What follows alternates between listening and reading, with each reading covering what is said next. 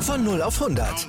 Aral feiert 100 Jahre mit über 100.000 Gewinnen. Zum Beispiel ein Jahr frei tanken. Jetzt ein Dankeschön, rubbellos zu jedem Einkauf. Alle Infos auf aral.de.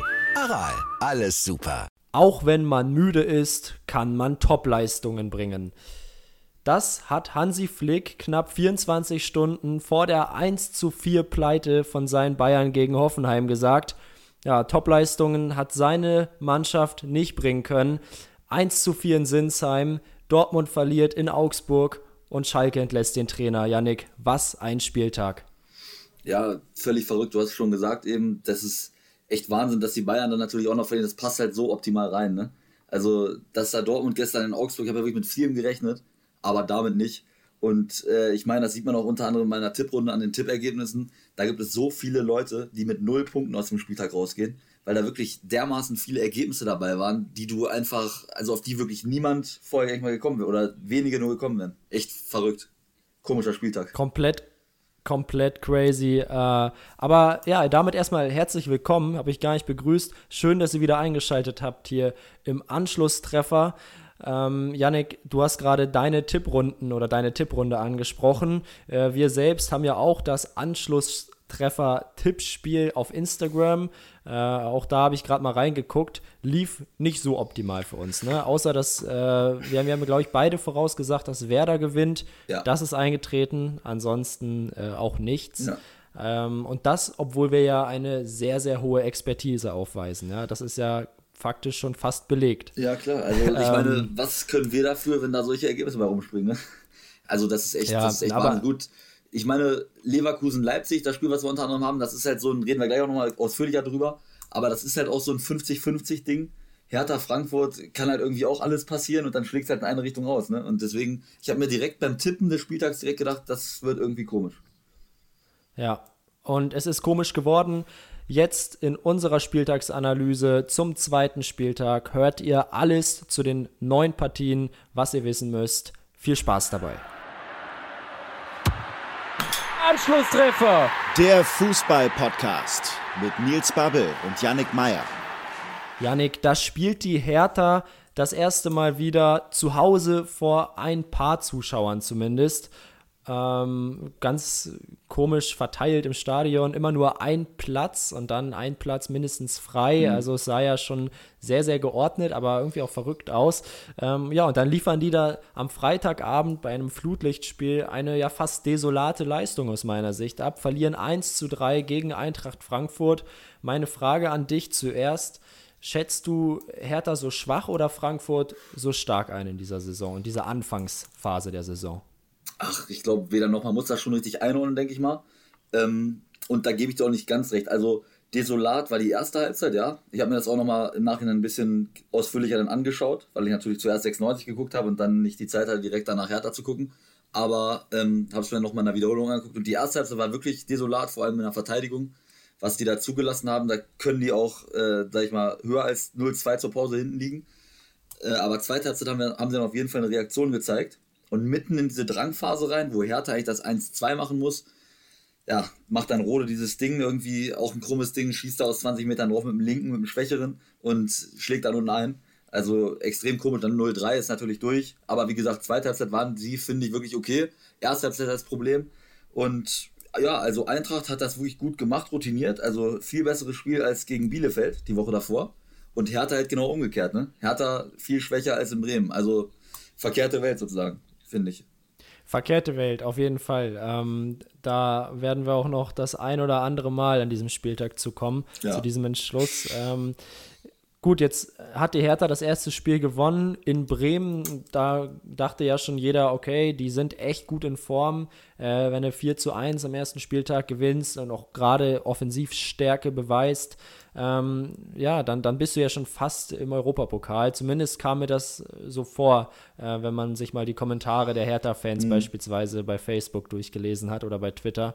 Ähm, und ja, jetzt bist du ja wieder auf dem Boden der Tatsachen. Ne? Wenn du ja. zu Hause gegen Frankfurt verlierst, in etwa ein gleich starkes Team, würde ich jetzt mal so pauschal sagen. Ähm, tut schon dem, dem Fanherz äh, der Hertaner ja. weh, oder? Und vor allem ist da das Problem, äh, offensiv ist das ja alles schön und gut. Haben sie sich auch stark verstärkt wieder und da sind die auch absolut gut, ne? Da kann man ja nicht drum rumreden, also von der Qualität her. Aber defensiv, wenn man sich das jetzt mal anschaut, wenn man das Pokalspiel in Braunschweig dazu zählt, haben die jetzt in drei Pflichtspielen zehn Gegentore bekommen. Und das ist natürlich eine Hausnummer, ne? Das hat äh, Mirko Slomka am Freitag auch bei Sky angesprochen. Den habe ich noch gesehen und hat auch gesagt, ne? Zehn Gegentore in drei Spielen für Marc Schwolo. Natürlich blöder Einstand, ne? Als Hertha-Torwart. Auch wenn er natürlich bei vielen Toren nichts dazu konnte. Aber das ist ein Schnitt von über drei Gegentreffer pro Spiel. Und ja, also da müssen die dringend dran arbeiten.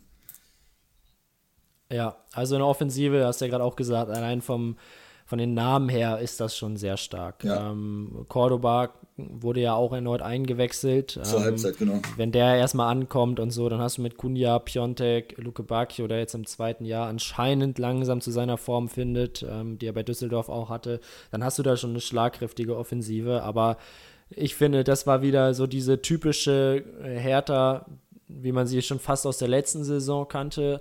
Ähm, nach einem Spiel war dann ja die Welt wieder super toll und alles war in Ordnung. Mhm. Äh, ja, und dann fliegst du damit halt mal auf die Fresse. Äh, und Eintracht Frankfurt möchte ich aber auch noch mal ganz kurz sagen, hat auch ein gutes Spiel gemacht. Gerade in Halbzeit 1 ähm, haben die das richtig gut gemacht, Abgezockt. meiner Meinung nach. Ja. Genau. Da kam dann diese Qualität vorne von Dost und Silva einfach zum Tragen. Ja, das sind zwei Knipser. Ähm, und ich finde, das ist dann auch die logische Konsequenz, wenn sie eingespielt sind, dass die beiden eben treffen. Und das scheint jetzt in dieser Saison vielleicht ja so zu sein. Denn ja. in Berlin musst du auch erstmal gewinnen. Also ähm, das war an sich schon von der Eintracht ein sehr runder Auftritt. Vier Punkte aus den ersten zwei Spielen gegen Bielefeld. Äh, nur ein Punkt geholt.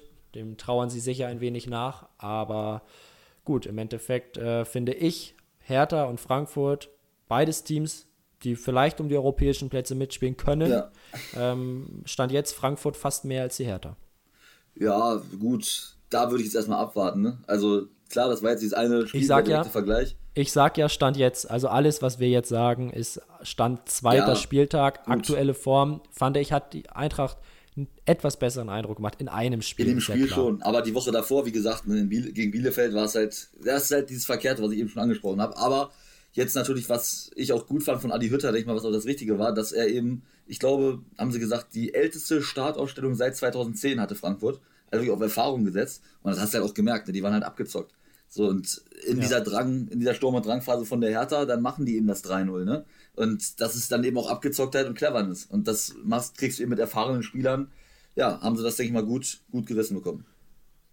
Ja, ja, war ja ähnlich, ähm, kommen wir ja gleich nochmal drauf zu sprechen, war aber ja ähnlich bei äh, den Schalkern, die 0 zu 2 hinten lagen zur Pause und aus der Kabine ja tatsächlich etwas besser gekommen sind. Bremen hat ja den, den Wiederanpfiff ja fast völlig verpennt. Mhm. Ähm, und auch da kam Schalke dann zu Chancen, hat sie eben nicht genutzt und im Gegenzug macht Füllkrug dann ja, seinen dritten Treffer, auch wenn er per Elfmeter war, den hat er selbst rausgeholt. Ähm, auch da viel abgezockter. Ähm, und ja, wenn es einmal blöd läuft, dann läuft es halt richtig blöd. Das ähm, stimmt. Sowohl bei der Hertha als auch bei Schalke in diesem Spiel. Ähm, gut, dann haben wir den Freitagabend abgeschlossen, mhm. Janik. Womit geht's weiter? Ja, ich würde sagen, wir können ja mal den Samstagnachmittag hineinschauen. Da haben wir zum Beispiel Bielefeld-Köln, Aufsteiger. Arminia, vier Punkte nach zwei Spielen. Ich denke mal, damit waren nicht unbedingt zu rechnen. Und ja, also was ich jetzt so von dem Spiel gesehen habe, würde ich sagen, ziemlich ausgeglichenes Spiel. Natürlich leichte Vorteile für Köln, bisschen, paar mehr Chancen so. Und eigentlich so ein typisches 0-0-Spiel für mich. Und dann macht halt Hertha, Hertha sage ich schon, Bielefeld, Arminia mit Edmundson dieses Tor, ne? Was natürlich aus meiner Sicht ein klarer Torwartfehler von Horn ist. Weil der Ball geht dann Ganz in die klar. kurze Ecke, da muss Horn da sein, ne? Und ja, dann gewinnt halt das Spiel 1-0, was eigentlich ein klares Unentschieden-Spiel ist. Für mich. Ja, auf jeden Fall würde ich genauso unterschreiben. Ähm, die Arminia hat jetzt eben diese drei Punkte geholt, die sie jetzt häufiger holen müssen ja. gegen die direkte Konkurrenz. Heimspiel. Und das ist Köln anscheinend in diesem Jahr beim Heimspiel. Äh, und, und dann sind es eben diese knappen Spiele, die du nach Hause bringen musst. Und das haben sie gemacht. Jetzt fragt keiner mehr, wie das passiert ist. Es war ein klarer Torwartfehler. Ich finde Timo Horn schon äh, seit einigen Monaten nicht mehr auf der Höhe. Mhm. Ähm, ich fand ihn auch schon in der vergangenen Saison schwach oder schwächer, als, äh, als er schon äh, mal war. Ähm, er, er war schon echt eine Zeit lang einer der besten Torhüter in Deutschland, wie ich finde. Davon sieht man nicht mehr viel. Er strahlt nicht mehr die Sicherheit aus. Äh, und man hat mit Ron Robert Zieler im Sommer einen Mann geholt, der durchaus in der Lage ist, ihn zumindest kurzfristig zu verdrängen. Und nach solchen Partien würde ich das als Trainer auch auf jeden Fall äh, überlegen, ob ich das mache. Ja, also ich glaube, ansonsten war es okay von ihm, ne? Aber wie du schon angesprochen hast, es ist halt so irgendwie diese Gesamtsituation. Auch gegen Hoffenheim, da hat er auch, also erster Spieltag, auch so zwei, drei Situationen, wo er nicht ganz glücklich aussah. Und deswegen, also wenn Zieler sich im Training ordentlich reinpusht, kann ich mir auch durchaus vorstellen, dass dort äh, der Herr Gistol sich mal überlegt, wen er da zwischen die Pfosten stellt in den nächsten Wochen. Vor allem, wir haben jetzt Länderspielpause, so ne? Also noch einen Spieltag, dann die Länderspielpause. Und ja, das ist eigentlich immer eine ganz gute Gelegenheit, sowas, sowas durchzuführen, ne? Ja, vor allem geht es für Gistol auch irgendwann um seinen Job. Also ja. der hat jetzt gegen Hoffenheim verloren. Ähm, ich sag mal, verkraftbar, ja. Gegen die darfst du mal verlieren. Du darfst gegen Bielefeld auf keinen Fall verlieren und spielst dann nächste Woche im Derby gegen Gladbach zu Hause. Ähm, und dann ist Länderspielpause. Also im Worst-Case-Szenario gehst du da aus den ersten drei Spielen mit null Punkten raus. Und das macht auch keinen äh, guten Eindruck auf Markus Gistol, ja. der sich dann eventuell auch wieder Sorgen um seinen Job machen muss. Denn wenn du einen Trainer feuerst, dann auch gern mal vor der Länderspielpause oder in der Länderspielpause, weil der neue Mann dann etwas mehr Zeit hat, ja. sich auf das nächste Spiel vorzubereiten. Ähm, von daher meiner Ansicht nach auch für Gisto eine ganz gefährliche Situation. Es wird nicht unbedingt leichter. Ja? Es ja. beginnt jetzt erstmal mit Borussia Mönchengladbach ähm, und dann geht es ja auch noch weiter gegen Eintracht Frankfurt, die jetzt ja auch nicht komplett schlecht in Form ja. sind. Also prekäre Situation in Köln. Du hast es ja schon vorausgesagt vor einigen Wochen. Genau, weil ich da auch schon die Entwicklung gesehen habe. Ne? Weil wenn wir ehrlich sind, auch in der letzten Saison, da hatte Köln fünf, sechs, sieben Wochen, dank denen sie in der Bundesliga geblieben sind. Da haben sie alles weggehauen, haben sie jedes Spiel gewonnen mit Marc Uth, der damals in bestechender Form war. Aber jetzt auch nach der Corona-Pause, nach dem Restart von den neuen Spielen, ich glaube, wenn überhaupt, haben die noch eins gewonnen. Eins haben sie gewonnen, glaube ich, genau. Und ähm, ja, das heißt, die äh, Tendenz war schon, die Entwicklung war schon alarmierend vor dem Saisonstart. Und das scheint so weiterzugehen. Ne? Und wie du sagst, jetzt, wenn das gegen Gladbach, das Heimspiel auch nichts wird, dann hätten die, glaube ich, schon durchaus Krach. Und dann ist die Frage, ob sich dort Markus Gitzer noch halten kann. Wobei er, glaube ich, mit Helden gute, eine relativ gute Beziehung hat. Und ich deswegen vermute. Das haben. Ja, gut, aber das haben Schröder und Bayer Lorzer auf Mainzer Seite auch. Und auch da scheint es zur Trennung zu kommen, reden wir gleich drüber. Ja. Ähm, aber genau wie du das gerade äh, angesprochen hast, ist es. Also ähm, Köln lebt von diesen sieben, acht Wochen. Das war die Anfangszeit fast von Markus Gisdol, ja. ja ähm, ansonsten kam da nichts und jetzt muss er das bestätigen. Wenn er das nicht kann, glaube ich, ist er relativ schnell auch wieder in der Kritik und dann wird es in Köln immer schwer. Also ähm, die müssen echt aufpassen. Ja. Bielefeld hingegen top, ja, freut mich natürlich äh, für so einen Verein dann Punkte zu holen. Wie gesagt, ne, hinterher fragt keiner mehr, wo sie die geholt haben. Die brauchst du einfach. Und das haben sie jetzt direkt gepackt. Zwei Spiele, keine Niederlage. Besser als Dortmund, besser als Bayern. Ein Gegentor nur. Gemerkt. Nur ein Gegentor. Also, ja, die scheinen echt angekommen zu sein. Ja. Stand jetzt. Auf jeden Zweiter Fall. Spieltag. Genau. Ja, ich würde sagen, machen wir mal weiter. Du hast schon angesprochen, nächste Woche Köln-Gladbach. Können wir gleich mal über die Borussia reden. Haben jetzt ja einen Punkt gegen Union geholt. Und ja, ich denke mal, den Saisonstart nach zwei Spielen, 1 zu 4 Tore, ein Punkt hat man sich da auch gänzlich anders vorgestellt. Ne? Also das äh, wird auch nicht das sein, was ein Max Eber da, sag ich mal, sich erträumt hat. Wenn die da nicht mal von vier Punkten gesprochen haben aus diesen ersten beiden Spielen. Ne? Auch wenn es schwierig ist, klar. Aber ich meine, zu Hause gegen Union als Champions League-Aspirant, das ist natürlich ein Dreierpflicht, ne? Keine Frage. Als Champions League-Teilnehmer an der Stelle, ja, ja. auch das. Ähm, wenn du gegen äh, Union spielst zu Hause, musst du gewinnen als Borussia Mönchengladbach, auch wenn der Kader natürlich immer noch nicht so ist, wie er eigentlich sein soll, aber damit muss man immer rechnen, dass es Verletzte gibt. Ähm, und dann ist es deutlich zu wenig. Und Union hätte das Spiel auch gewinnen können, ja, das muss man auch mal sagen, hatten auch äh, Aluminiumpech mhm. und äh, hätten durchaus diese Partie gewinnen können. Und dann stehst du mit null Punkten da, jetzt ist es immer in einer, aber trotzdem viel zu wenig.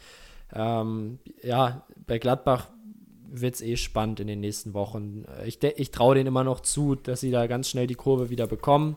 Äh, aber den Saisonstart hat man sich da sicher auch anders vorgestellt. Ja. Äh, du hast, darfst auch immer nicht vergessen. Augsburg gewinnt 2 zu 0 gegen Dortmund. Du verlierst gegen Dortmund 0 zu 3, also sehr deutlich.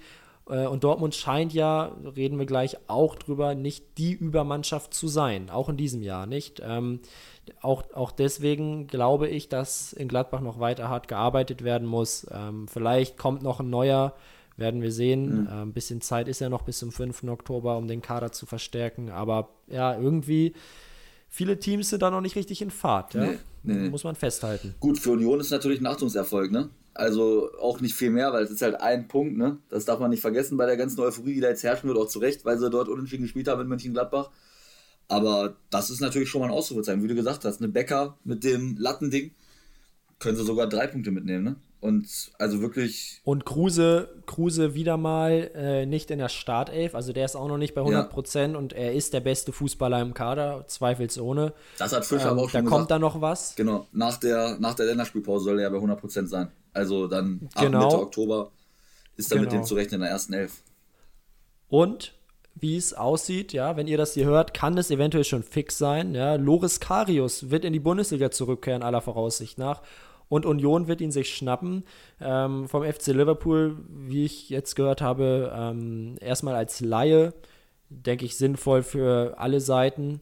Und dann wird Loris Karius eventuell die neue Nummer 1. Äh, mit Lute scheint man dann ja nicht ganz so zufrieden zu sein, oder? Weil ihn hatte man ja extra aus Augsburg geholt. Ja, also er hat bislang gut gehalten, ne? kann man nicht anders sagen in diesen ersten beiden Spielen, aber das ist das, was ich auch schon mal so zum Ausdruck gebracht habe. Bei ihm finde ich, ist halt auch das Problem, wie gesagt, er ist auch schon im gewissen Alter und fußballerisch. Da sehe ich ihn echt nicht, nicht sonderlich gut. Aber ob jetzt ein Loris Karius, der war jetzt im letzten Jahr auch nicht überzeugend, ne?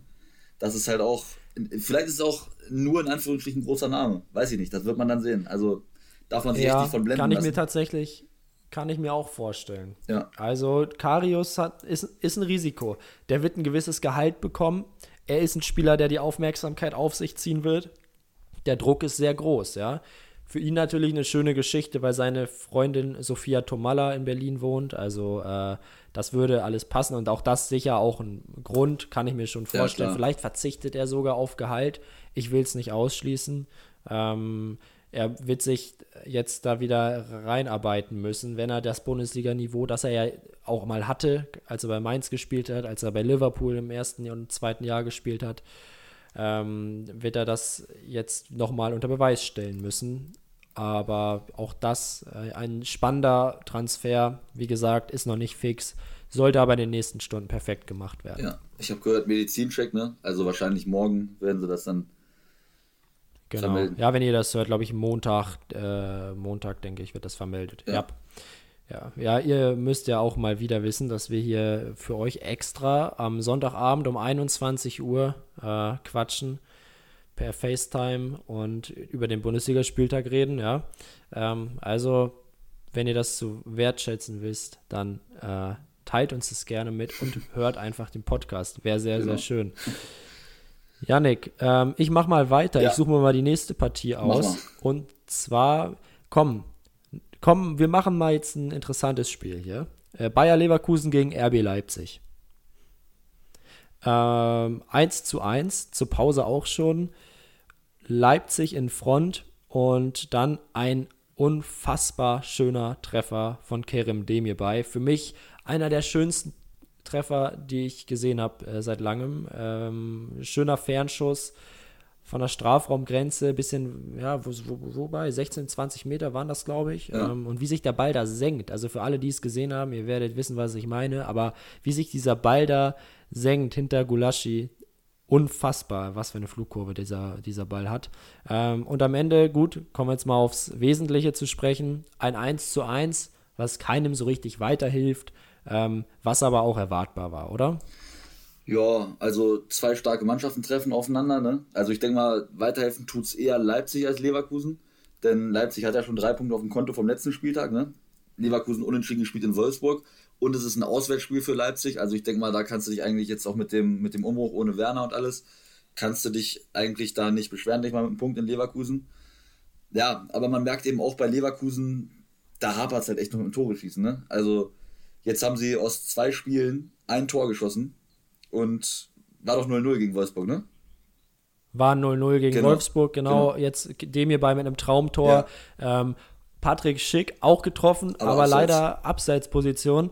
Auch ein sehr, sehr schönes, sehr ja. feines Tor. Ähm, ich denke, das wird alles noch ein bisschen Zeit brauchen in Leverkusen. Ähm, trotzdem finde ich, das habe ich gesehen, so der Mannschaftsgeist stimmt. Ich fand Leverkusen zum Ende der Partie fast schon stärker ähm, als Leipzig. Leipzig mit Sörlot natürlich jetzt auch einen neuen Stürmer noch verpflichtet, äh, der sicher auch noch ein bisschen Zeit braucht. Aber in meiner Meinung ist das ein Top-Transfer, der auch sich bezahlt machen kann in den nächsten mhm. zwei, drei Jahren oder vielleicht auch schon in dieser Saison.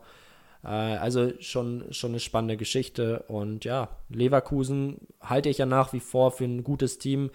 Die Frage ist eben, wie man jetzt mittelfristig die beiden Abgänge ersetzen kann, so dass man eben auch torgefährlich bleibt, weil das ja. geht ihnen gerade noch ein, ein wenig ab. Und du hast es ja gesagt, eben schon, Demi-Ball war natürlich ein Traumtor, aber jetzt natürlich auch keine Kombination oder so. Es ist halt eine Einzelaktion, ne? den er gut trifft und dann ist da drin sicherlich auch mit ein bisschen Glück dabei.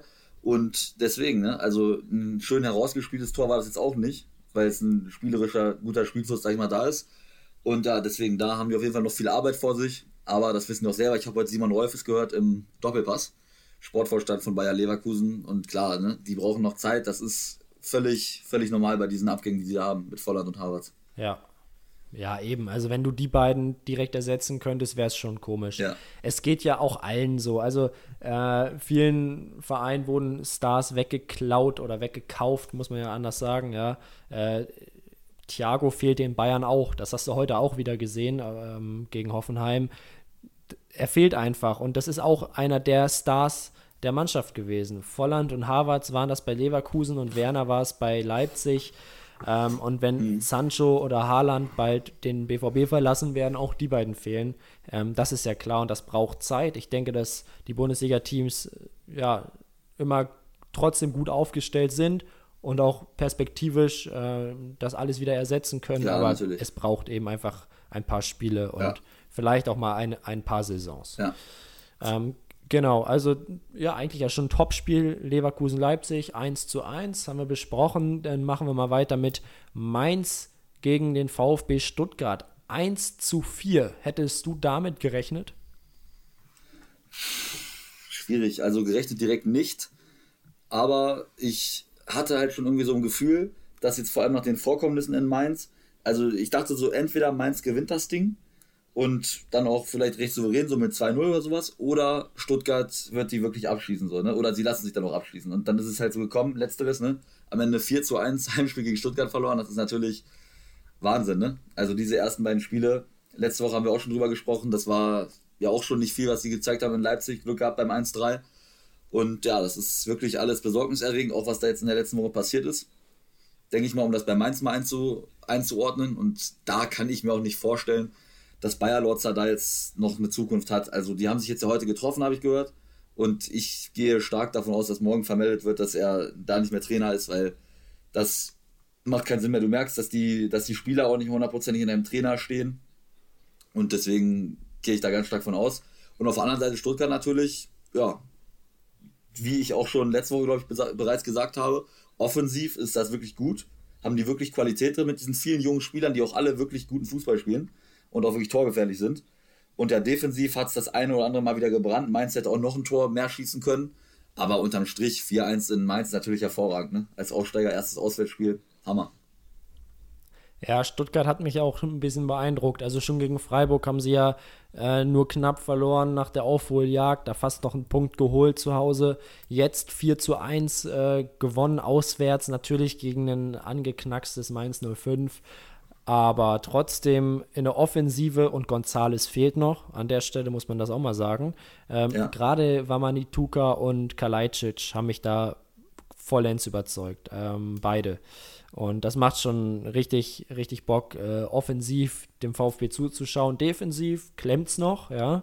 Äh, da wird es dann spannend gegen richtig offensiv starke Teams. Ja. Ich, ich denke ja an äh, Leverkusen, an Dortmund, äh, auch an Gladbach. Ähm, das, das wird dann hart. Ja, Aber das sind auch, auch nicht unbedingt die Clubs, mit denen sich der VfB messen muss. Keine also ich Frage. denke schon, dass, dass äh, sie die Spiele in der Offensive gewinnen können. Und ähm, ja, jetzt haben sie den ersten wichtigen Schritt gemacht, ja. Äh, gegen Mainz ist es ein direkter Konkurrent in meinen Augen. Ähm, es geht darum, die Klasse zu halten. Und da haben sie jetzt drei Punkte entführt. Und äh, jetzt es weiter. Also äh, der VfB scheint angekommen zu sein wie Bielefeld in der Bundesliga. Nächste Woche dann gegen Leverkusen. Das wird dann tatsächlich eine Standortbestimmung, wie ich finde. Ja, ja, auf jeden Fall. Da, wie wir auch schon angesprochen haben, gut, die haben jetzt auch noch offensive Probleme so ein bisschen, ne? Aber das ist schon ein Gegner, der da auch mit einer gewissen Wucht kommt und mit ein paar ist eine andere Qualität. Drin. Ja, klar, andere Qualität ja. als Mainz. Und deswegen, ja, kann man da, denke ich mal, sehr gespannt sein. Aber was mich mal interessieren würde, was sagst du so zur Situation in Mainz? Ja, ähm, ich habe das, ich war ja im Urlaub letzte Woche, ähm, war ich schön in den Bergen und äh, habe da nicht ganz so viel irgendwie mitbekommen, was, was Mainz angeht. Äh, und dann habe ich aber mal, ja, dann doch mal irgendwie auf irgendeiner Online-Page äh, was dazu gefunden und dachte, ach du Scheiße, was ist denn da los? Irgendwas mit Spielerstreik und so weiter. Habe mich damit mal ein bisschen befasst. Finde das Management von Mainz 05 an der Stelle katastrophal. Das Bild nach außen ist eine Katastrophe. Ähm, es geht ja darum, dass äh, Adam Soloy, langjähriger Mainz-Spieler, zwischendurch ja auch in Hoffenheim gewesen, dann zurückgekehrt, ähm, wohl das Gespräch gesucht hat mit dem Vorstand bzw. Ähm, mit der Geschäftsstelle, um die Gehaltszahlungen zurückzufordern, die ihm oder auch den anderen Mainz-Spielern versprochen worden sind. Ähm, denn wie fast alle Bundesligaspieler haben auch die Mainz-Profis während der Corona-Phase und des Nicht-Spielbetriebs auf Gehalt verzichtet. Ähm, unter der Voraussetzung, dass dieses Gehalt eben zurückgezahlt wird, wenn es denn wieder weitergeht.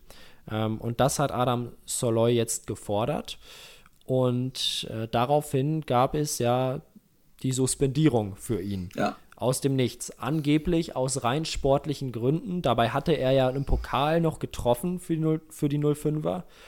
Und äh, jetzt, ja, das Aus für ihn. Er erschien zum Training nächsten Tag, ähm, obwohl er eben suspendiert wurde. Durfte nicht mittrainieren, musste auf den Nebenplatz. Also alles nicht sehr schön. Ähm, dann hat Mainz am Freitag eine Pressekonferenz gehalten mit äh, Trainer und mit Rufen Schröder, äh, Sportdirektor.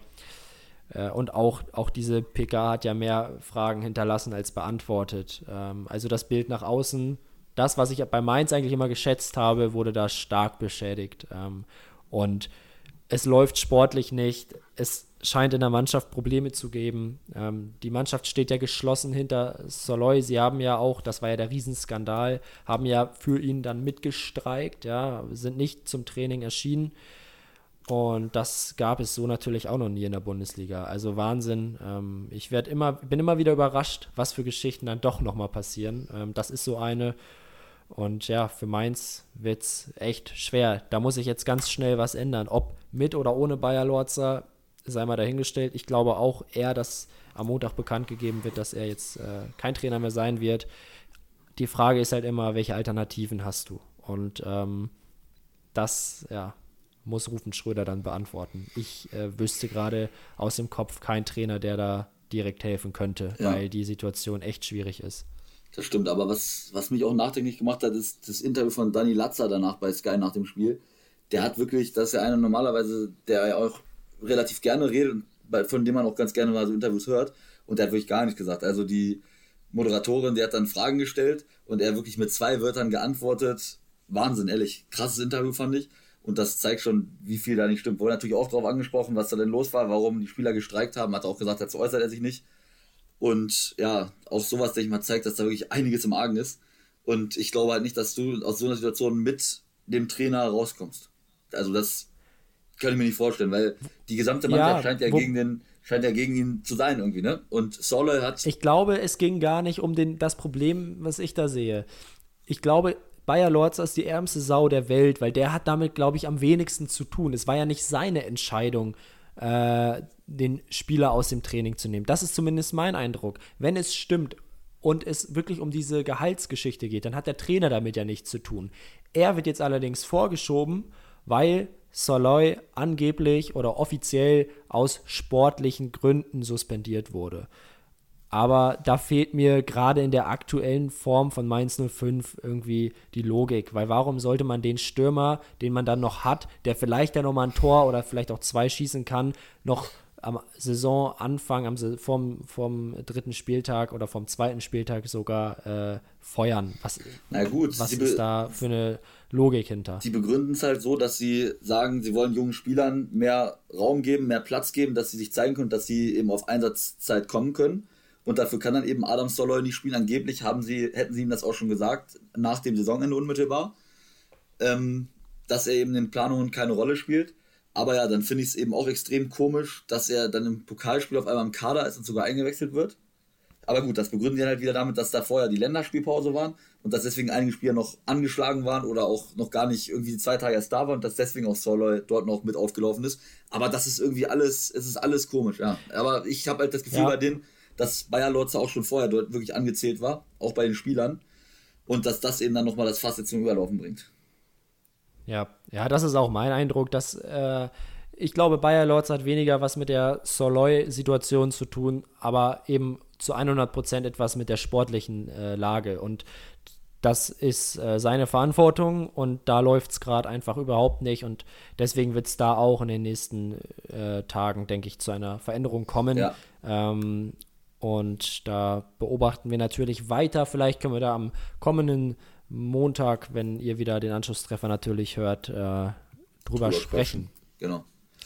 Gut. Alles dann, klar, dann haben wir den VfB und Mainz abgearbeitet. Genau, kommen wir zum letzten 15:30-Spiel und das ist ein richtiger Knaller, würde ich sagen. Augsburg gegen Dortmund, 2 zu 0 am Ende. Ja, was will man dazu sagen? Ne? Typisch Dortmund. Ja, typisch Dortmund. Zweiter, immer Zweiter würde eigentlich passen. Also, wenn du schon am zweiten Spieltag 2 zu 0 verlierst als Borussia Dortmund beim FC Augsburg, ähm, darfst du dich dann nicht wundern, warum es am Ende nicht für die Meisterschaft reicht. Äh, ist jetzt lustig als Bayern-Fan, weil die ja genauso schlecht waren heute gegen Hoffenheim. Ähm, aber ich, ich will das nochmal ähm, zumindest so argumentieren, wie, wie ich es meine. Borussia Dortmund geht in die Saison und äh, sagt dieses Jahr explizit nicht, dass sie Meister werden wollen. Kann ich verstehen, ist letztes Jahr nach hinten losgegangen. Aber an sich weiß jeder, wenn jemand die Bayern schlagen kann in Deutschland äh, auf eine Saison gesehen, dann ist es der BVB mit diesem Kader. Ähm, Gerade wenn du das erste Spiel dann so souverän und echt ganz gut gegen Gladbach gewinnst, äh, 3 zu 0 zu Hause, ähm, dann einen guten Saisonstart hinlegst, dann erwartest du halt was. Dann fährst du nach Augsburg und verlierst dort sang- und klanglos. Und das will ich nämlich sagen. Sang- und klanglos 0 zu 2.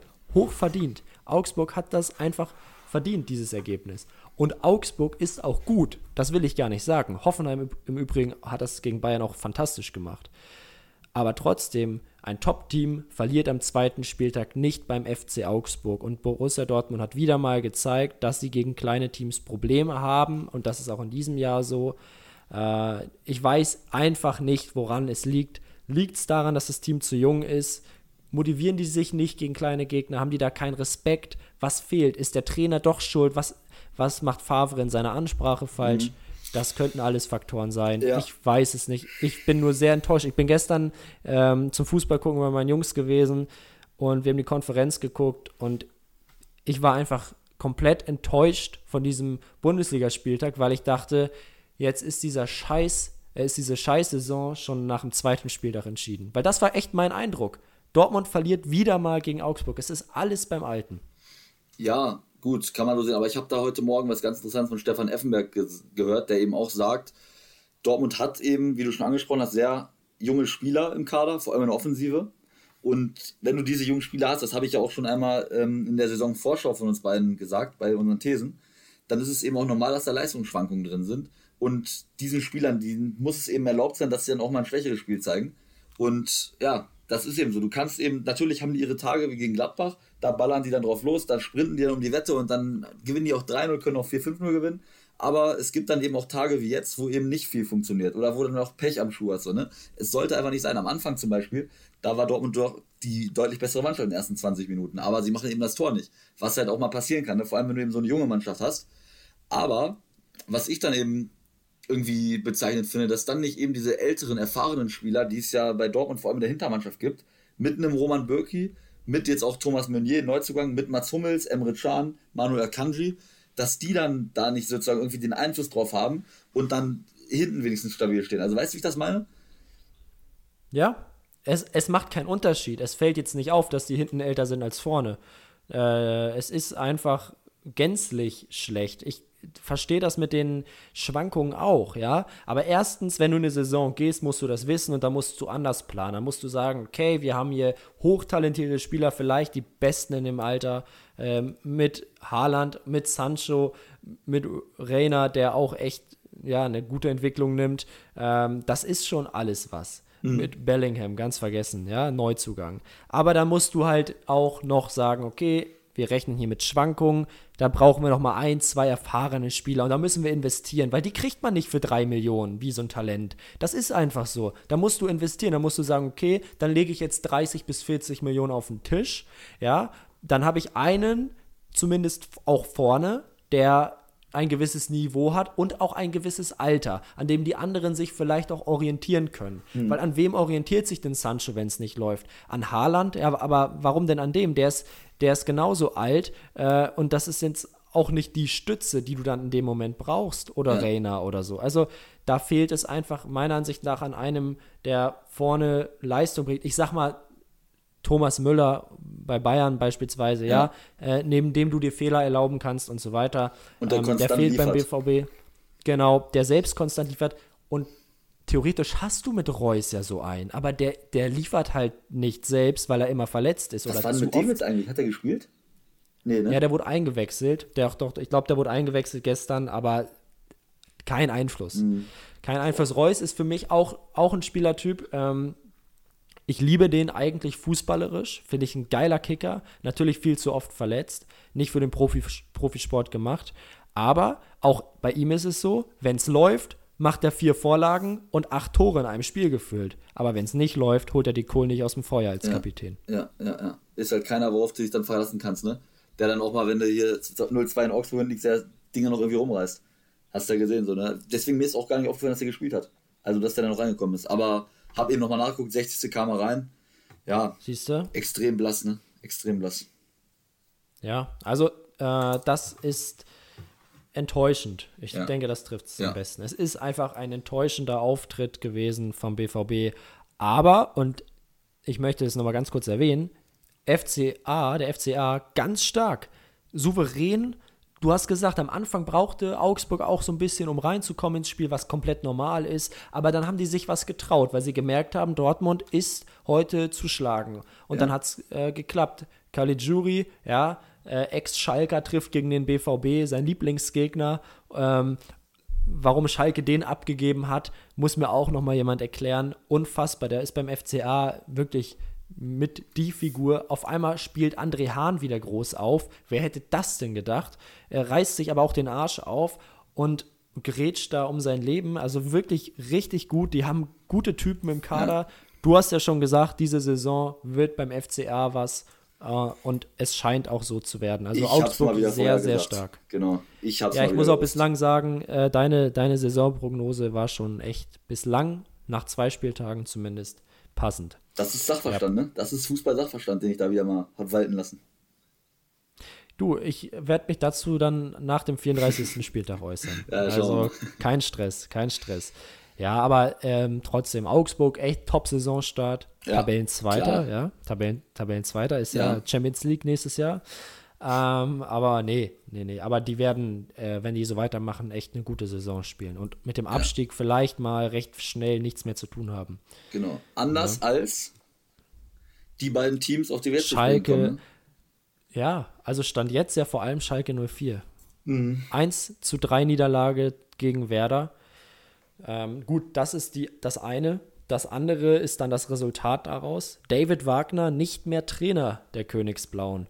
War komplett erwartbar, da haben wir ja auch schon letzten Sonntag drüber gesprochen. Ähm, bei einer Niederlage wird es für Wagner sehr eng. Auch für Kofeld wäre es dann eng geworden. Jetzt hat es Wagner getroffen und ähm, der gute David ist jetzt äh, beurlaubt worden. Ja, völlig und zu Recht. Schalke, Schalke mit einem miesen Saisonstart, minus 10 Tore nach zwei Spielen, Rang 18. Und ja, irgendwie keine Sicht nach Besserung, nee. oder? Und jetzt geht's nach Leipzig, ne? Ja. Jo. Auch für den neuen Trainer dann nicht schön. Nee, also, das, das habe ich, hab mir auch schon gedacht direkt. Warum, warum schmeißt du ihn jetzt raus? Warum sagst du dir jetzt nicht noch, pass mal auf, Wagner, hier, du machst jetzt noch eine Woche? Das musst du natürlich ihm noch nicht so kommunizieren, ne? Aber warum sagst du nicht als äh, Jochen Schneider, hier, Wagner bleibt noch eine Woche da, wir verlieren noch in Leipzig, weil da verlieren wir sowieso, wie die Mannschaft momentan drauf ist. Und dann hat der neue Trainer zwei Wochen Zeit, um sich einzuarbeiten. So, das wäre für mich ja. nachvollziehbar gewesen. Wäre, wäre so gesehen sinnvoll. Ich glaube aber, das lässt sich schwer umsetzen, weil Wagner ist ja nicht ganz blöd. Der wird das auch schon selbst äh, gemerkt haben. Ähm, Klar, aber du schmeißt halt den Jochen neuen Trainer. Schneider hat ja ein gutes Verhältnis. Ja, aber du schmeißt halt den neuen Trainer ins kalte Wasser, ne? Also absolut. Ja, also meine Prognose. Ich sage nur mal, ich habe keinerlei Information, was das betrifft.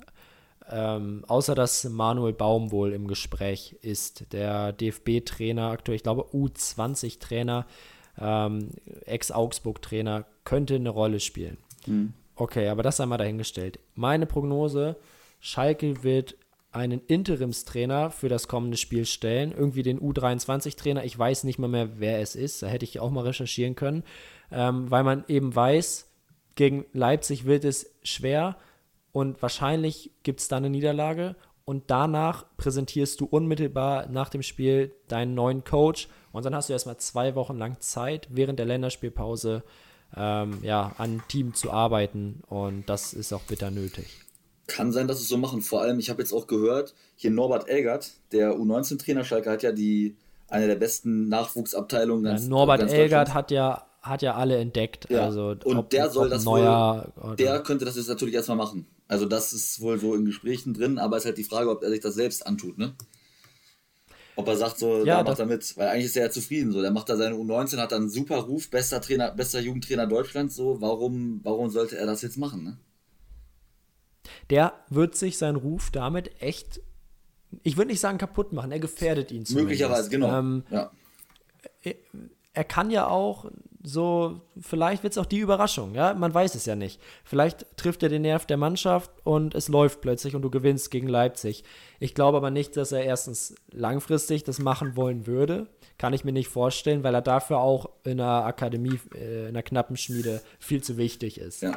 Ähm, auf der anderen Seite, er hat echt alle großen Spieler, ob es Neuer, Hövedes, Özil, äh, Goretzka, es ist egal, ja, die hat alle Norbert Elgert und dann auch Leroy Sané äh, entdeckt und großgezogen, ja, und äh, der kann was, der Mann. Ob er sich das antut, wird spannend. Aber das wäre tatsächlich so ein, so ein Modell, wie ich es gerade im Kopf hatte. Also, ja. dass du dann jetzt erstmal sagst, komm, fürs kommende Spiel nehmen wir einen internen Mann und dann holen wir eine Lösung für die darauffolgenden Partien. Ähm, weißt du, gegen wen sie danach spielen? Sonst ja, schaue ich das kurz mal nach.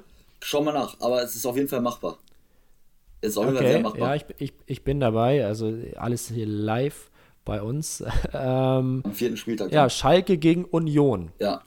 Gegen Union. Das musst ja. du natürlich gewinnen. Ja. Also, das ist das, das direkte Duell. Ähm, da geht es dann gegen einen direkten Konkurrenten. Da musst du die ersten um, Punkte Kampf von dem Klassenerhalt. Ja. ja. Auf, jeden, Auf Fall. jeden Fall. Also, äh, sehr, sehr spannend und ganz, ganz schwierige Situation für alle Beteiligten. Und mhm. wenn du dann jetzt geguckt hast äh, gegen Werder, hinten rechts wieder Sebastian Rudi. Und ich finde, der Rudi ist ein solider Bundesligaspieler im Mittelfeld, aber nicht rechts hinten. Da würde der in Liga 2 überlaufen werden. Der kann da ja nichts für, der ist einfach nicht so schnell. Aber wenn der dann links, ja, im Laufduell gegen egal wen, also egal welchen Offensivspieler der Bremer Probleme hat, äh, dann ist das einfach die falsche Position ja. für ihn. Und das hast du gestern wieder ganz klar gesehen. Und dann ja. siehst du, und das meine ich eben, aber dann siehst du Caligiuri bei Augsburg, der genau diese Position bei Schalke auch bekleiden könnte oder hätte ja. können. Siehst du den da jubeln gegen den BVB? Also äh, Caligiuri hat alles richtig gemacht, Schalke Natürlich. hat alles falsch gemacht auf dieser Position. Bei Schalke, dann, das ist ja auch auf so vielen Positionen. Das erste Tor fällt nach einer Ecke, und warum gibt es die Ecke überhaupt, weil Fährmann den Schuss dort abwehrt, obwohl, hat dann der Kommentator auch gesagt, ne? das musste halt sehen als Bundesliga-Torwart, dass der Ball ganz deutlich ans Außennetz geht. Das ist ja, ey, der war, das war ja überhaupt gar keine Gefahr fürs Tor. Das ist, der war wirklich einen Meter weg vom Tor und der geht dann noch ran und verursacht so die Ecke. Also extrem ärgerlich. Ja. Und, und dann, und dann, und das fand ich ja auch so geil, Marc Uth, der, der das ja. Abseits aufhebt und zwar nicht knapp, sondern das waren zwei, drei Meter. Und, hebt und dann den, den, den neuer Reklamierarm hebt. Also Wahnsinn. Wahnsinn. Und das habe ich ja auch, ja, war Frank Buschmann ja gestern Kommentator, der hat sich darüber auch sehr äh, echauffiert. Das war. Ja, war wenn du mich fragst, das ist Comedy pur, ehrlich. Wahnsinn. Ja, das war wirklich Comedy pur. Also das war und aber auch, auch da, David Wagner hat im letzten Jahr mit Bentaleb und mit Uth äh, schon zwei Spieler aussortiert. Auch Sebastian Rudi, der vor der Saison schon nach Hoffenheim gegangen ist. Und dann kommen die wieder und dann sollen die jetzt für den Trainer spielen. Warum? Mhm. Warum? Der hat die doch letztes Jahr aussortiert. Das ist ganz schwer zu kommunizieren. Es hat auch überhaupt nicht funktioniert. Äh, und jetzt brauchst du einen neuen Mann, der da eine neue Idee hat. Und du brauchst auch noch neue Spieler. Also die erste Elf ist okay, aber von der Bank äh, ist das dann ein, keine ja. Gefahr. Ja. ja. Also das müssen wir beobachten. Ähm, um aber jetzt nochmal ganz kurz auf Werder zu sprechen zu kommen. Mhm. Die haben es auch gestern gut gemacht, auch wenn man da wieder sagen muss, ganz schwer einzuordnen, war Schalke sehr, sehr schlecht oder war Werder ganz gut. Ja. Äh, ich, wahrscheinlich auch wieder beides, so ein bisschen. Äh, Werder hat es gestern gut gemacht. Füllkrug, Torgefahr gezeigt, drei Buden gemacht. Ähm, und ja, also Werder jetzt drei wichtige Punkte geholt. Ja, ja. Das darfst du nicht vergessen. Das stimmt. Ja. Saisonstart deswegen okay, ja? ja? Also das muss man festhalten. Hast du gut erörtert, brauche ich nicht mehr zu, zu sagen. Ja, das ist äh, pure Qualität. Fachkompetenz. Ja, ja. ja gut, jetzt äh, kommen wir zu einem aus meiner Sicht sehr erfreulichen Ergebnis. Habe ich mich super darüber gefreut, als ich heute bla, Abend bla, bla, bla, bla, bla, bla. Schön gelesen habe, Bayern 2-0 hinten und dann komme ich nach Hause, 4-1 ausgegangen, super. Wunderbar. Ja, also ich habe es vorhin schon meinem Hoffenheim-Kumpel geschrieben. Ja, ich habe einen Hoffenheim-Kumpel. Ich wollte gerade sagen, das gibt's kaum. Ja, ja, das gibt's. Ähm, ja, habe ihm, hab ihm geschrieben, hochverdient, hätte meiner Meinung nach höher ausfallen können, taktische Meisterleistung. Ähm, und in meinen Augen, auch wenn die Bayern das selbst dementieren, hat man ihnen angemerkt, dass sie nicht mehr so spritzig sind, wie sie sonst waren. Also äh, Müller meinte, es hat kein Stück damit zu tun. Er, er, muss es natürlich besser wissen als ich, ist ja klar. Ähm, aber ich kann mir schon vorstellen, dass das jetzt erste Ermüdigkeitserscheinungen sind nach einer langen letzten Saison. Faktisch oder ja, praktisch keine Sommerpause gehabt. Dann ging es direkt weiter. Dann spielst du so einen unnötigen Supercup am Donnerstag gegen Sevilla und dann auch noch 120 Minuten. Äh, und jetzt geht es Mittwoch dann weiter gegen Dortmund im nächsten Supercup. Kann niemand gebrauchen in meinen Augen. Also wirklich keiner. Ja. Nur die Verbände, die, die natürlich irgendwie noch mal ein bisschen mehr Kohle dadurch verdienen, ja, aber sonst kann es keiner gebrauchen. Ähm, und ja, heute hast du es gesehen. Bayern kann noch verlieren. Dritte Niederlage für Flick. Und ja, als Bayern-Fan muss ich ehrlich sagen, äh, verdiente Niederlage. Ohne Lewandowski ist es schwer. Der, du bist halt voll abhängig von ihm. Sigtsee ist kein Ersatz, noch nicht. Äh, und auch sonst war da einfach die Luft raus. Von mhm. vornherein aber auch. Ich meine auch, wer will es ihm verdenken, ne? Du hast es angesprochen, so eine lange Saison gehabt, jetzt diese unnötigen, völlig, völlig unnötigen 120 Minuten. Er schert sich doch keine Sau darum, ob die jetzt auch noch Supercup gewinnen und lass sie nächste Woche dann noch den deutschen Supercup gewinnen. Aber das ist alles sowas von egal irgendwie. Und dafür kriegst du ja so eine Reibe, ne? Also, ich dachte ja auch, dass die das bei diesem, beim Spiel jetzt gegen Sevilla so machen, dass dann nach 90 Minuten einfach Elfmeterschießen ist. Aber Gut, lag ich ja daneben. Ne? Da muss natürlich noch eine Verlängerung machen. Und deswegen verstehe ich das auch von Müller nicht ganz so. Er könnte das auch einfach mal so ansprechen, da auch so ein bisschen kritisch mal sagen. Die sind so belastet, die Spieler jetzt, ne? Die sind dermaßen belastet in diesem Jahr, jetzt auch mit der EM im kommenden Jahr. Und Spiele im Dreitagestrakt geht bald wieder los mit Champions League und alles. Diesen Supercup, das hättest du echt weglassen können. So. Und ja, ich finde es einerseits, Meinung, ja, ich, ich, ich finde es ähm, einerseits auch so, dass Müller wenn es so ist, ehrlich sein könnte. Auf der anderen Seite finde ich es auch gut, dass er da keinen Raum für irgendwelche Ausreden lässt. Ja. Also er sagt nämlich, weißt du, weil dann kommen doch die ganzen, und das ist bei Bayern so, dann kommen die Hater und sagen, ja, Ausrede, äh, müde, die müssen ja alle spielen, bla bla bla. Äh, und, und so ersparst du dir das halt, wenn du sagst, nein, es lag nicht daran, es lag daran, dass wir heute schlecht waren und Hoffenheim gut war. So, und äh, von daher ist auch okay. Es wird sich aber in den nächsten Spielen einfach zeigen, wie es dann wirklich ist. Ja, ja? Ähm, genau. Nächste Woche Sonntag gegen Hertha, Spannend. in meinen Augen eine ganz schwierige Partie. Also äh, für beide natürlich, aber da steht Bayern dann auch unter Druck. Ne? Das ja. äh, muss man ganz klar sagen. Aber, und auch deswegen regt es mich so auf. Borussia Dortmund konnte diesen Patzer der Bayern wieder mal nicht nutzen. Freu dich doch. Du kannst es auch umdrehen. Und äh, ja, natürlich, Yannick, alles schön, aber ich wünsche mir doch als Bayern-Fan auch eine spannende Saison. Und ich kann jetzt auch sagen, ja, Bayern konnte ja den Patzer von Dortmund nicht nutzen. Ich traue es den Münchnern aber immer noch eher zu, jetzt die restlichen 32 Spieltage alle zu gewinnen, als Dortmund. Mhm. Weißt du, was ich meine? Das heute war ein Ausrutscher. Ja, Hansi Flick hat auch gesagt, es war ein Ausrutscher. Wir müssen das abhaken und weitermachen. Und die Bayern haben die Persönlichkeiten dafür. Ja, die machen weiter und wahrscheinlich gewinnen sie dann auch den Supercup gegen Dortmund äh, und dann geht es gegen die Hertha weiter. Aber trotzdem, BVB, für mich ist es zum Heulen, ehrlich. Ja, ja, das stimmt.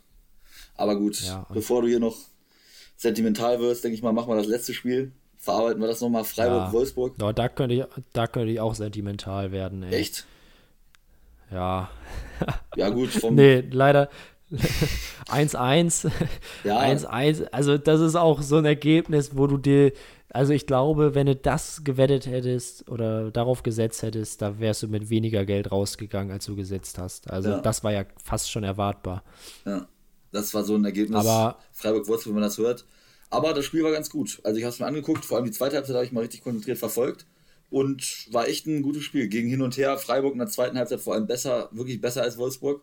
Aber gut, Wolfsburg muss halt auch wieder sehen, ne? Jetzt Donnerstag schon gespielt, diese Europa League Quali-Geschichte Sieben dort. Wechsel. Sieben ja. Wechsel im Vergleich zur letzten ja. Partie. Das sagt alles, ne?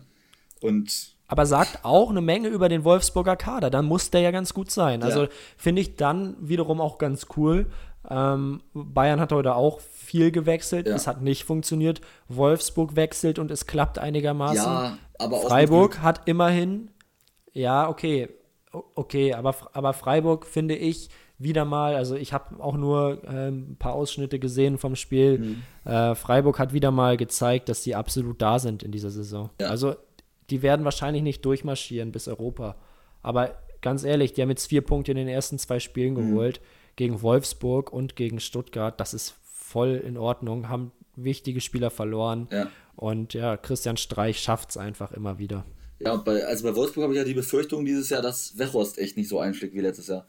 Weil das hast du auch heute wieder gemerkt, der kam dann rein für Ginczek nach 75, glaube ich. Und der war echt überhaupt nicht im Spiel. Also überhaupt nicht so, so gallig, so giftig wie in der letzten Saison. Und am Ende eine Szene unglaublich. Wolfsburg kann wirklich nochmal einen Konter fahren wirklich gute Chance nach vorne. Wechos nimmt das komplette Tempo raus, dreht ab, will den Ball nach hinten spielen, spielt dann aber einen verunglückten Rückpass und dann kommt, wer war denn das? Lukas Höhler an den Ball. Genau, Lukas Höhler kommt an den Ball und hat eine 1, zu 1 gegen 1 Situation gegen ähm, Perwan, der ja noch für Castells reingerückt ist und muss da eigentlich das 2-1 machen. Vertändelt den dann auch. Aber ja, also wie gesagt, Wechhorst, das ist ja natürlich so der Schlüsselspieler bei Wolfsburg und hat man ja auch immer jetzt gemunkelt, ne? Geht er, geht er nicht, er scheint zu bleiben. Aber ich glaube nicht, dass der erstens vom Kopf frei ist und zweitens Einstellung, ich glaube, also irgendwas stimmt da nicht, glaube ich. Und das ist natürlich extrem, ja. extrem wichtig, dass der funktioniert für den VfL, ne? Ja, du bist halt abhängig von seinen Toren, absolut. Ja. Aber das habe ich auch schon mal vor ein paar Wochen gesagt. Also, äh, wenn Wechhorst wirklich sich da jetzt so wegekeln will, dann finde ich das einfach wieder ehrenlos. Also ganz ehrlich, gut, was willst du von den Fußballern heutzutage erwarten? Ist alles richtig. Ähm, aber Wolfsburg hat ihn groß gemacht, das muss man ja mal ganz ehrlich sagen. Der putzt hier ja. oder hat zumindest immer getroffen in der vergangenen Saison und auch in der Spielzeit davor ist ein richtig guter Bundesliga-Stürmer geworden und der kann sich durch sowas jetzt halt selbst kaputt machen. Auch der braucht eine Pause und Ginczek wollte spielen, was ich auch verstehen kann. Und wenn der gut trainiert und, und äh, Wechhorst dann mal draußen bleibt, dann soll er wenigstens, wenn er reinkommt, 100% geben, damit er nächste Woche ja. wieder spielt. Aber der war äh, wirklich nicht da. Dann, also, ja. Gut, ne? Kann ja auch sein, dass er mal einen schlechten Tag hatte. Äh, will man sein. ja nicht ausschließen. Aber trotzdem hoffe ich, dass sich das Blatt dann nochmal wendet bei Wechhorst. Weil ich ja an sich sehr überzeugt von ihm als Stürmer bin und der einfach auch zum VfL passt äh, und da seine Buden gemacht hat. Ne? Ja. Äh, vielleicht kommt das wieder, weil von der Spielanlage finde ich Wolfsburg ähm, eigentlich ganz in Ordnung, auch äh, wenn diese Belastung bei denen ja auch extrem hoch ist. Ja. Und auch die waren ja noch in der Europa League äh, dabei äh, in der vergangenen Saison, mussten dadurch nach der Bundesliga wieder früh ins Training. Mhm. Dann waren sie raus kurz, dann aber wieder früh ins Training, weil sie diese Quali-Runden haben. Jetzt noch zwischendrin Bundesliga. Also, das ist schon ein hartes Programm. Ja. Und dafür machen sie es ganz in Ordnung. Das stimmt. Das stimmt. Gut, Nils, da haben wir die, haben wir die neuen Spiele, ne? Also wirklich, wie wir schon eingangs erwähnt haben, echt verrückter, merkwürdiger Spieltag. Ganz verrückt. Äh, wenn du auf die Tabelle schaust, gibt es nur zwei Teams, die beide Spiele gewonnen haben. Und das sind Hoffenheim und Augsburg. Äh, ganz, ganz merkwürdig. Äh, mhm. Äh, Freiburg mischt oben mit, mit Arminia Bielefeld. Gut, es sind jetzt zwei Spieltage. Ähm, aber ja, nur sechs Teams haben noch nicht verloren. Und ja. das bleibt festzuhalten. Ja. Ich auf bin gespannt Fall. auf den nächsten Spieltag. Danach haben wir eine Länderspielpause. Da lassen wir uns noch mal was einfallen, dass wir da noch mal irgendwas Schickes machen, mhm. wenn die Spieltagskontrolle dann ausfällt. Leute, wir können euch sagen, wir haben schon wieder einige Gäste für euch parat. Ähm, das aber alles zu seiner Zeit. Ähm, für uns geht es jetzt ab der übernächsten Woche auch wieder mit der Uni weiter. Ja. Ähm, aber das werdet ihr nicht merken, weil wir Maschinen sind und immer weitermachen, ja. Und der Podcast äh, steht natürlich auch ganz oben ähm, gleich mit der Uni auf der Prioritätenliste, genau. Ähm, und genau, auch weitere Gäste äh, sind geplant. Und eigentlich, ja, werden wir da sicher in den, in den nächsten Folgen was zu sagen können. Da bin ich mir sicher, ja. da bin ich optimistisch. Ähm, wenn euch das gefällt, was wir machen, lasst uns Feedback da. Folgt uns auf Instagram, Anschlusstreffer unterstrich Podcast. Ähm, ich freue mich da oder wir freuen uns da über jeden Abonnenten und über jedes Like. Yannick, ja. von mir aus soll es das gewesen sein. Hast du noch irgendwas für die Leute? Genau, also auf jeden Fall checkt Instagram gern ab. Auch wie gesagt, unser Tippspiel. Jede Woche Freitag laden wir dort die Tipps hoch von unseren drei Spielen, die wir uns so rauspicken, die wir am prägnantesten finden. Und ja, schaut es euch an, macht gerne mit. Wir machen danach mal so eine Umfrage, wer wird erfolgreicher. Stimmt natürlich auf jeden Fall für Yannick, denn kann ich euch schon sagen, der ist eigentlich in der Regel meistens der erfolgreichere Tipper. Ähm, Aber dazu wollte ich noch mal kurz was sagen. Ja, dein, unser Instagram-Account besteht ja gefühlt zu 80% aus deinen Freunden. Und da muss ich jetzt auch noch mal kurz an euch appellieren, ja? ja. Freunde von Yannick Meyer. Also, bitte stimmt ab, ja, tut das, aber macht das nicht, weil Yannick so ein geiler Typ ist, sondern macht das objektiv, ja. Machen sie. Der, ey, du bestichst sie doch eh mit Bier. ja, klar. Oder so. Ey, aber Nils, du setzt da am falschen Punkt an. Du musst eher da ansetzen, warum habe ich 80% der Leute? Push mal deine Leute dazu, dass die unsere Seite abonnieren. Das ist der Punkt wenn du mich fragst. Ich glaube einfach, ich habe falsche Freunde, ja. beziehungsweise ganz einfach zu wenig. Ich bin nicht so fame wie du, Yannick. Ja. Es tut mir leid, das aber steht ja außer Frage. Leute, vielleicht ändert ihr das ja mal. Also auch meinem Account dürft ihr gerne folgen. Hahaha. nee, Spaß. Ja, Leute, äh, wir wünschen euch eine erfolgreiche Woche. Zieht durch, schön rein in die Masse. Von mir aus ist es das jetzt gewesen. Jo, haut rein. Wir hören uns.